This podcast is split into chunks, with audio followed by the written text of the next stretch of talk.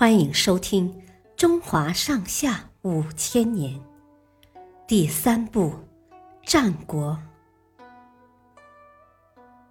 刺骨读书。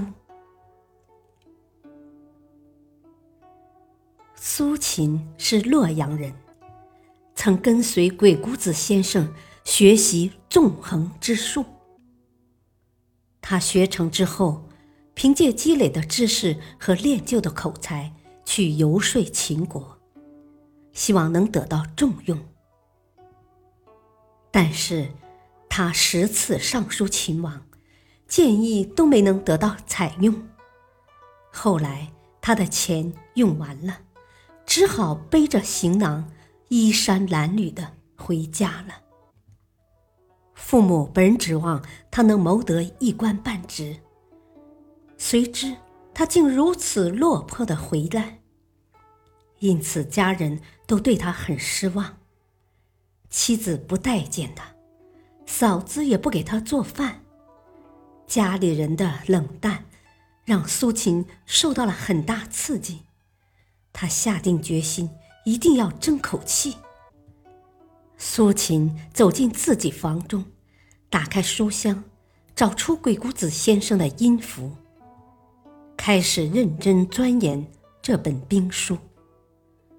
从此以后，他足不出户，不分昼夜的发奋读书。夜晚困倦的时候，为了让自己不打瞌睡，苏秦就用锥子刺自己的大腿。疼痛让他睡意全无，他就又能专心的读书了。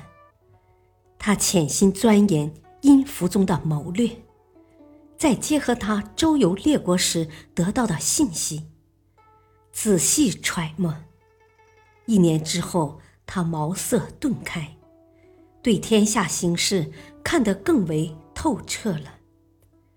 他再次辞别父母，去游说六国诸侯。这次他大获成功，得到了六国君主的信任。拥有了六个国家的相印。他衣锦还乡的时候，就连周天子都派人去迎接他。他的家人对他也改变了态度，父母乐开了花，妻子对他恭顺了，嫂子也对他敬重了，甚至都不敢抬眼看他。苏秦终于凭借多年所学。给自己打造出了一片广阔天地。谢谢收听，再会。